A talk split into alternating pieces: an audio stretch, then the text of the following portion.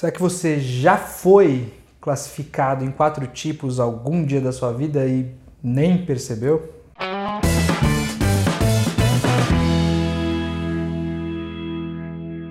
Olá, meu nome é Wagner Steffen eu ajudo as pessoas a encontrar, aceitar e perseguir seus objetivos de carreira. E o vídeo de hoje é uma continuação de uma série de três vídeos que a gente fez sobre o MBTI. Ele não é o último, porém ele vai ser o último dessa playlist aqui específica. Conforme eu for fazendo outros vídeos falando sobre algum pedido de vocês ou algum outro conteúdo que eu acho interessante aprofundar, a gente vai juntando isso numa, numa playlist de autoconhecimento aqui no YouTube.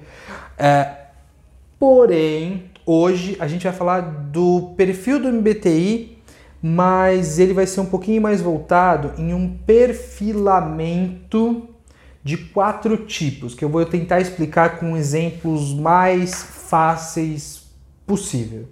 Tá certo? Nos vídeos anteriores, a gente falou sobre um pouquinho sobre o que, que é o MBTI, como ele te classifica, qual é o histórico dele, de onde ele veio.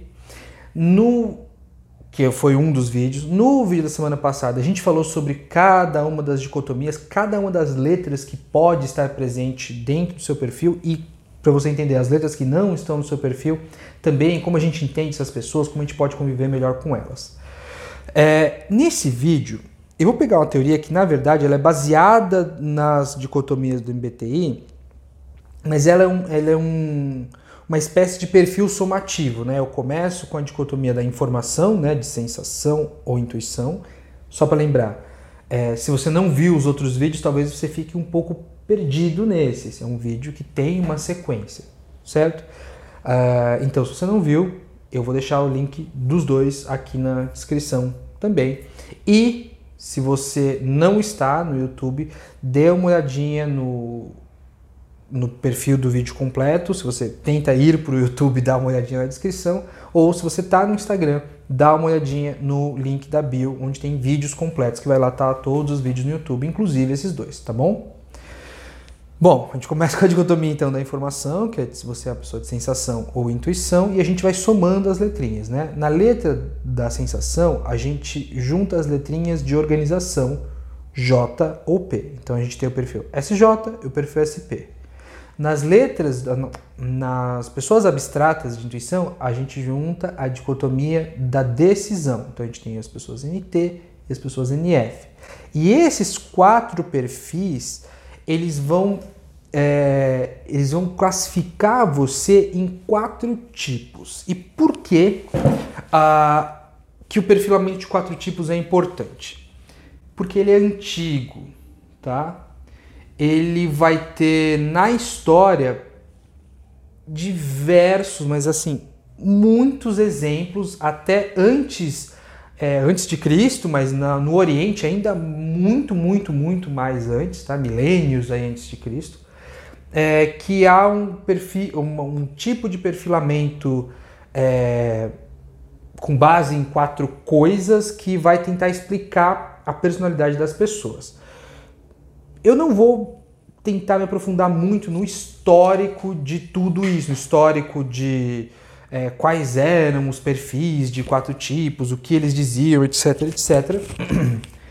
Porque o vídeo vai ficar muito longo e eu quero focar é, dentro do MBTI como eu consigo entender esses, esses perfis, tá? Eu vou falar de dois. O primeiro é um, um dos mais antigos que eu consegui pesquisar dentro do Ocidente, tá?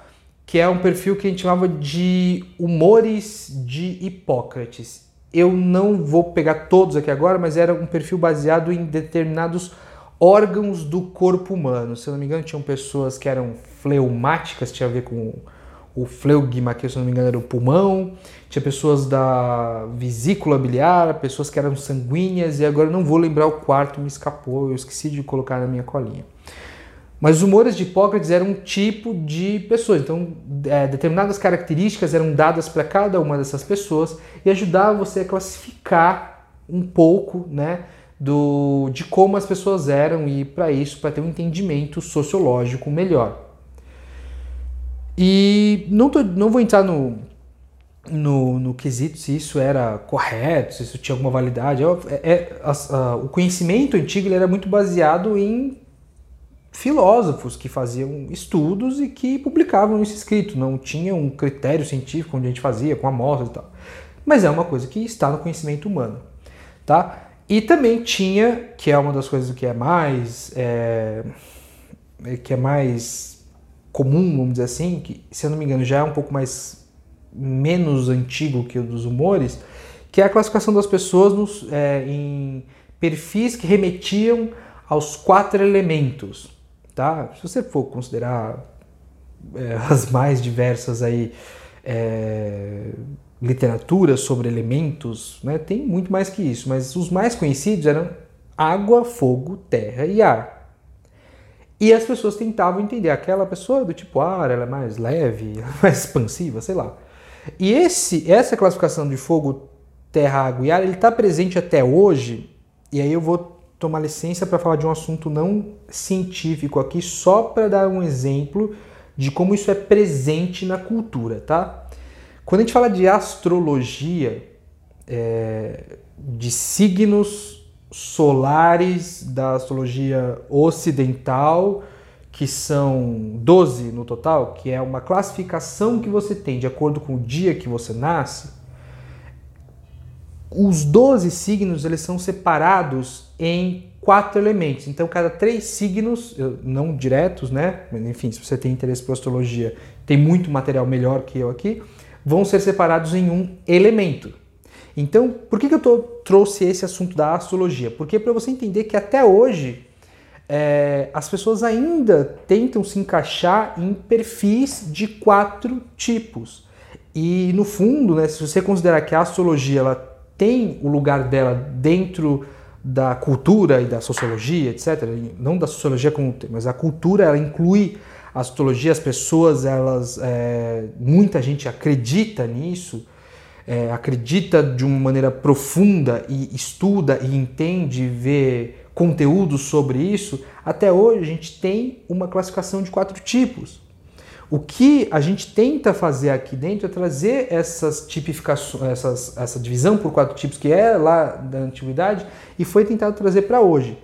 Quem fez isso? Quem fez isso foi o Cursey. O Cursey tem o, o, a tipificação dele, que é o KTS, mas que é uma tipificação que acaba por dividir a, a, nós todos em 16 tipos, igual ao MBTI. A gente tem um paralelo muito forte. Eu vou trabalhar não o KTS, não o, o, o sorteador de tipos do Cursor. Eu vou trabalhar aqui a, o paralelo que fizeram com o MBTI, que é um paralelo muito forte, tá? Então, para a gente entender melhor isso, né, por isso, por que, que eu trouxe todo esse histórico, inclusive esse momento cultural aqui é, da, da, astrologia. Porque aqui a gente, eu não vou trazer o, o, paralelo do tipo, ah, o tipo tal aqui dentro do curse é como se fosse uma pessoa tipo fogo, ou tipo sanguíneo lá do, do da antiguidade. Eu só trouxe para dizer que isso é antigo, muito antigo, e ele é muito presente até hoje dentro da cultura mundial, tá? Por que, que eu estou dizendo isso? Porque quando a gente divide as pessoas em quatro tipos dentro do MBTI, né, dentro das letras do MBTI, é, a gente tem uma classificação muito interessante que foi estudada pelo Cursey, que é como se fosse uma classificação por papéis no mundo. E é uma outra forma de você se entender. Por que, que eu digo isso? Quando você entende o papel que você tem no mundo, é, mesmo que ele não se encaixe para você, você entender todos os papéis que tem no mundo, né? não todos, mas todos os papéis dessa linha de pensamento, você consegue refletir se você está indo bem dentro do papel que você considera que você deve ter no mundo ou se você é, se você queria ter outros e qual e nesse outro papel como você pode contribuir será que você está no caminho certo será que você tem as, as, as habilidades para contribuir dessa forma com o mundo, certo? Então eu vou trazer aqui porque ele tem a ver com papéis que você tem no mundo. Então vamos falar dos quatro tipos e no MBTI a gente separa os tipos de acordo com, como eu falei desse perfil somativo lá no começo, eu vou relembrar. A gente separa primeiro as pessoas por abstrato, que é as pessoas de intuição, e concretas são as pessoas de sensação. E aí a gente vai somar uma letra. Eu somo nos concretos, nas pessoas S, eu somo a última dicotomia, né, o J e o P de organização, e nas pessoas N eu somo a dicotomia de decisão, que é o N e o F. Ok, desculpa. A dicotomia de decisão, que é o F e o T. Então, para eu fazer os meus quatro tipos, eu tenho as pessoas que são SJ, SP, NT e NF. Tá? Eu vou deixar aqui do ladinho que vocês já estão vendo. Desse ou desse, não sei. Mas vai ficar aqui de um lado. Bom, e por que, que é importante essa classificação? Porque aqui eu vou ter um, alguns exemplos. Então eu vou falar os nomezinhos, tá? Para as pessoas NF, a gente dá o nome de idealistas. E essas pessoas, elas têm o, o papel de serem criativas, de iniciar projetos, de terem ideias, e elas vão viver uma vida bastante espiral. Elas vão começar um projeto, elas vão ir com ele, daqui a pouco elas vão se cansar, elas vão ter outro, mas vão se tornar pessoas melhores, então elas vão continuar crescendo, mas elas crescem em espiral, elas crescem por experiências é, sempre de início de coisas. Elas, o papel delas no mundo é sempre iniciar as coisas. E também e com papel também de mediadores, pessoas que vão ser responsáveis por ajudar todos a se comunicar de melhor forma, de se entenderem. Esse é o papel dos idealistas. A gente vai entender o papel do mundo deles quando eu pegar os exemplos que eu gosto de dar. Mas o papel deles, no fundo, é esse: iniciar projeto, ter ideias. São as pessoas mais é, expansivas no sentido de criatividade, tá? Lembrando que criatividade, como conceito, como habilidade, ela pode ser desenvolvida por qualquer um dos perfis. Porém, essas pessoas são as que têm a criatividade mais natural, faz parte delas terem novas ideias. E normalmente não são, não é a habilidade delas, por exemplo, manter essas ideias ou executar essas ideias, tá? São pessoas que tendem a ter mais ideias do que completar projetos.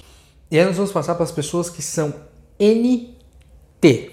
As pessoas NT são chamadas de pessoas racionais racionais.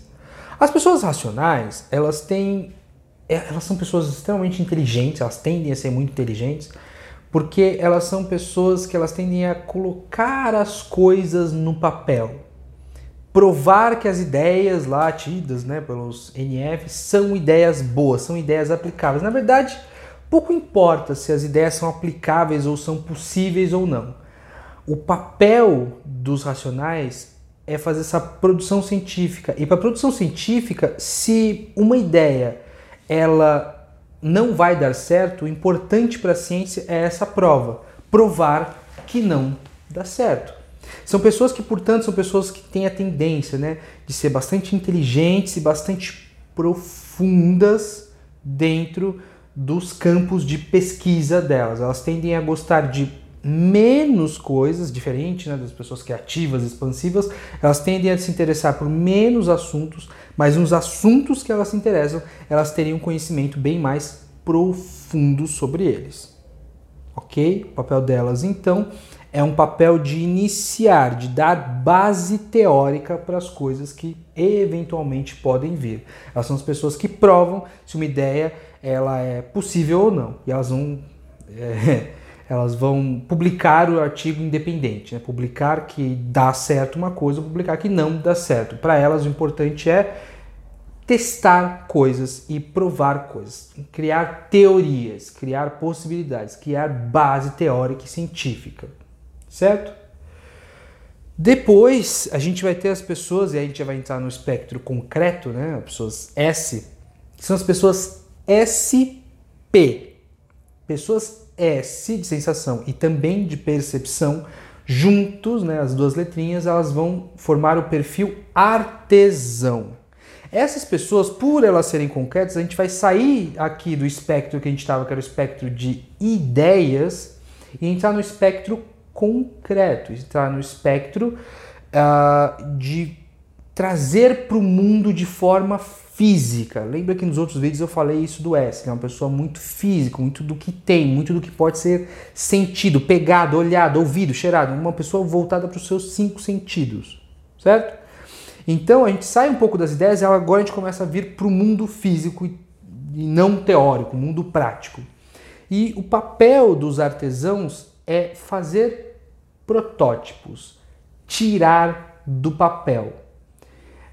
E conforme quando eu for dar os dois exemplos que eu trouxe para o vídeo, vai ficar mais claro. Mas criar protótipos é simplesmente você pegar uma teoria que existe, que prova que dá certo, e não fazer o experimento que prova, porque isso já foi feito pelos NTs. Os NTs vão provar muito categoricamente que aquilo é certo, mas elas vão trazer para um sentido uh, útil. Então, pessoa que tá legal, é, é, está escrito aí que vocês têm um material elástico, tá? Mas isso aqui serve para o quê? Será que eu vou fazer uma bola de basquete com esse material elástico? Será que eu vou fazer é, algo que vai fazer um, uma propulsão, então, com aqueles carrinhos que você gira, a hélice, eles correm?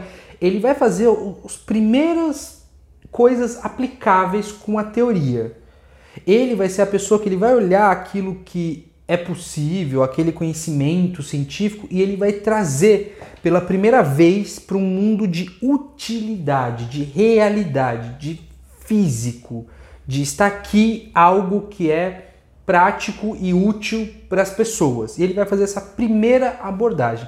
Esse é o papel dele, de trazer, de tirar do papel, de trazer para o mundo, certo?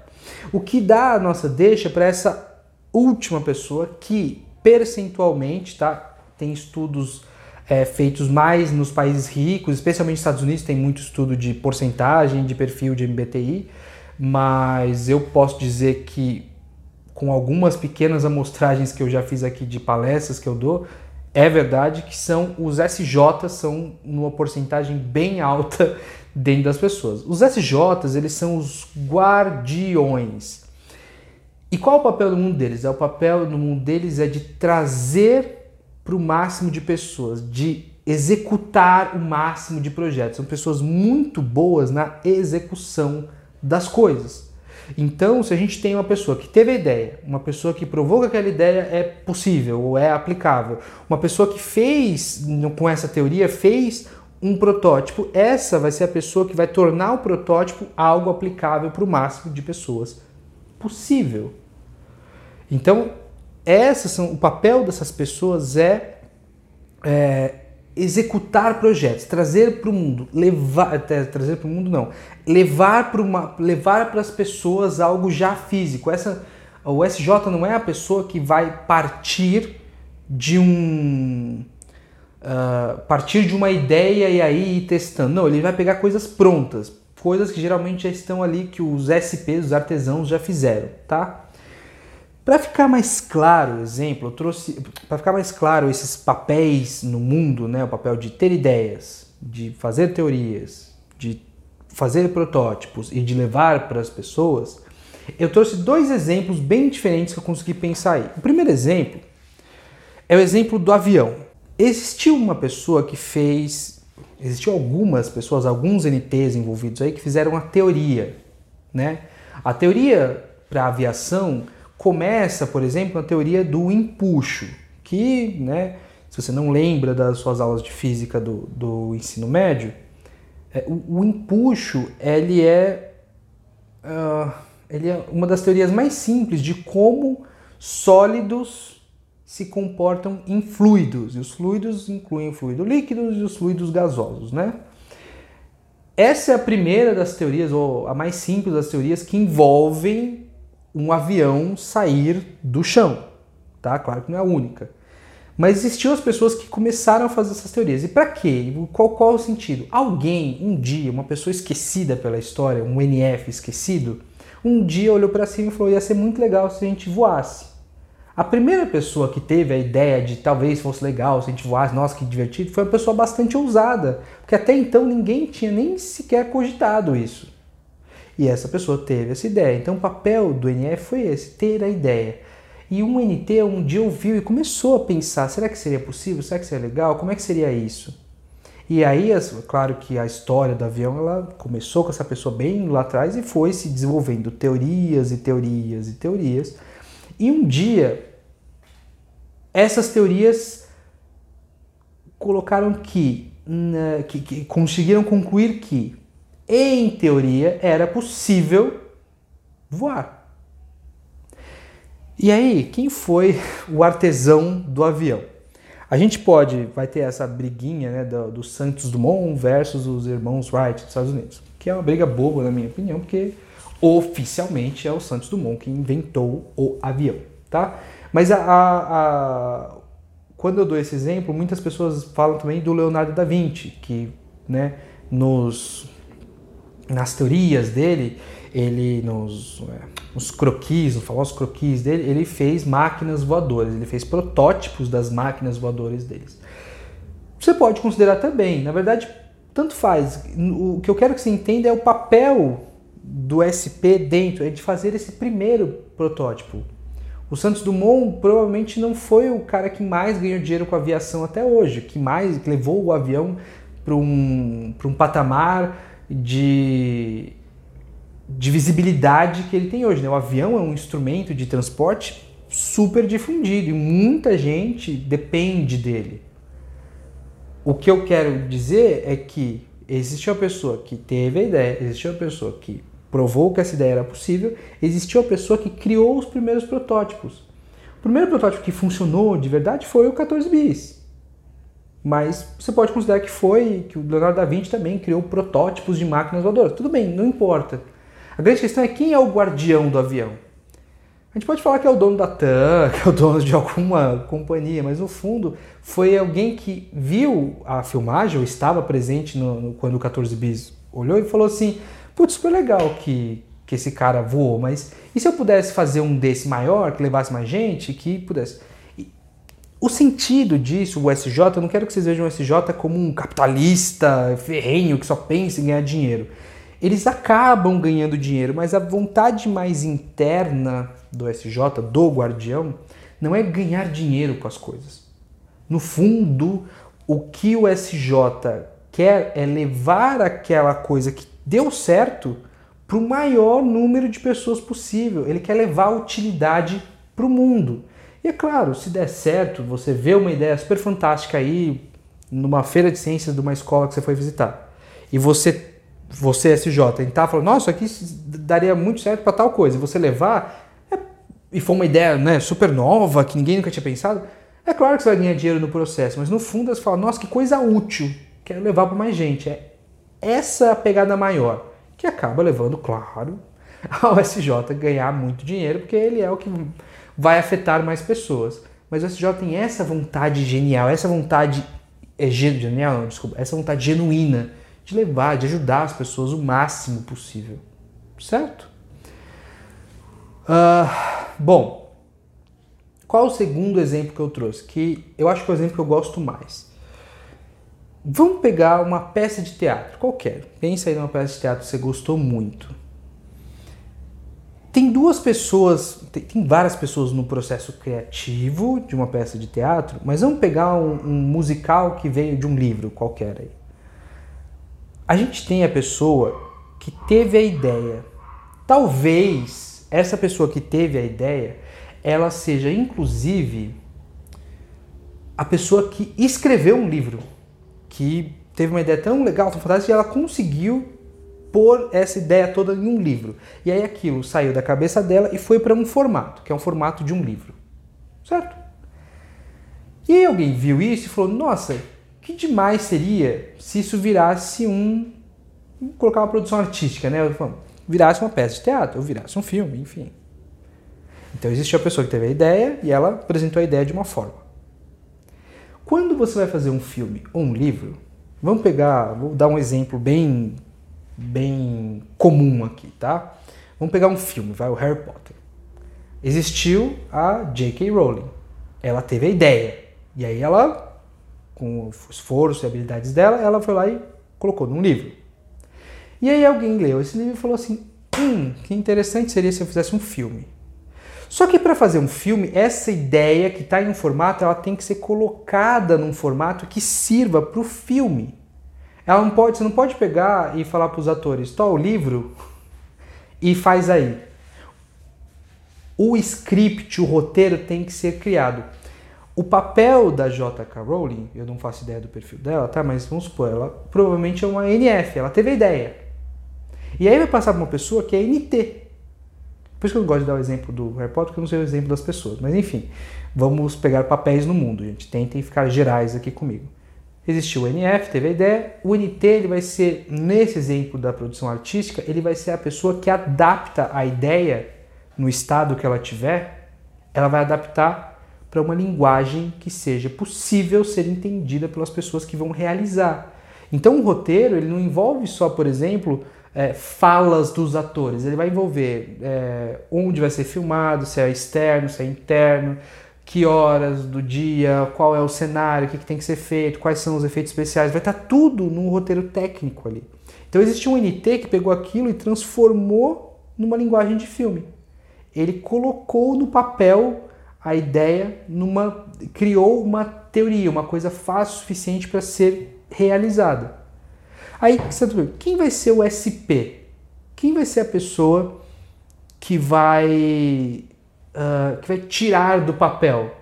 Aí sim são os atores. E até a gente pode considerar a equipe técnica também, do, as pessoas que produzem o filme ali, mas vamos focar aqui nos atores.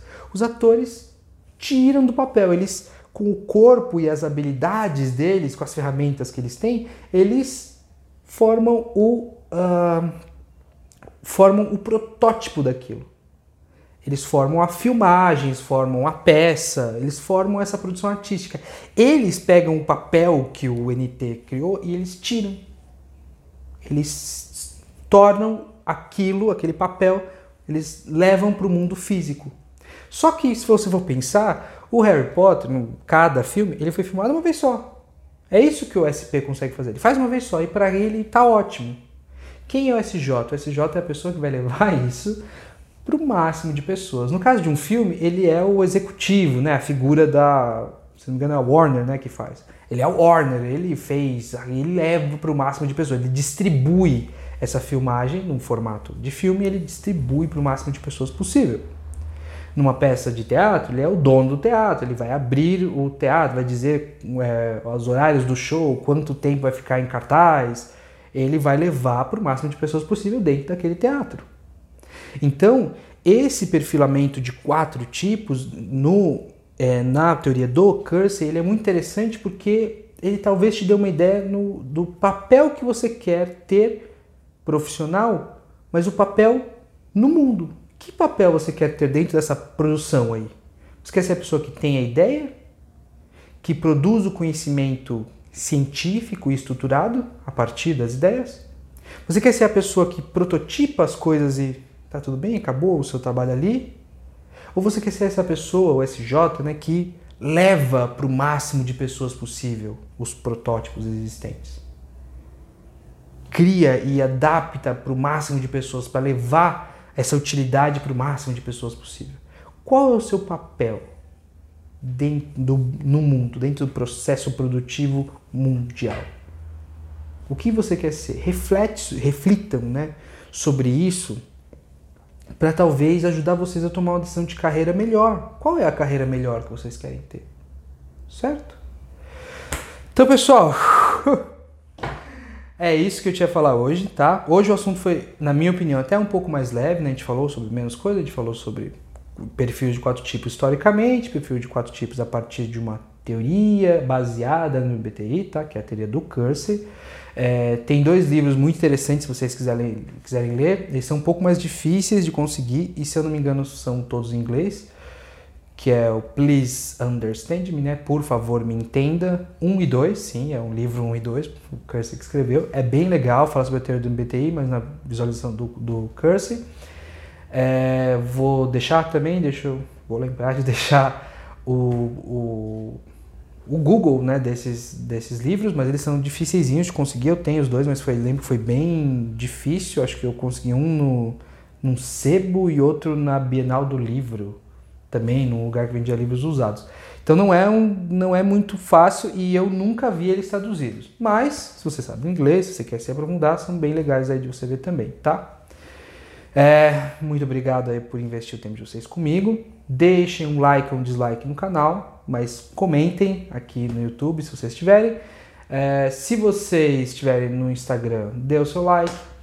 Uh, se você gostou do conteúdo, compartilhe. Se você prefere ver esse conteúdo em formato de podcast, vai estar tá tudo aqui, tá no link da bio no Instagram, no link do, no, na descrição do vídeo no YouTube, é, no Twitter e no Facebook vai estar tá no textinho aí da publicação.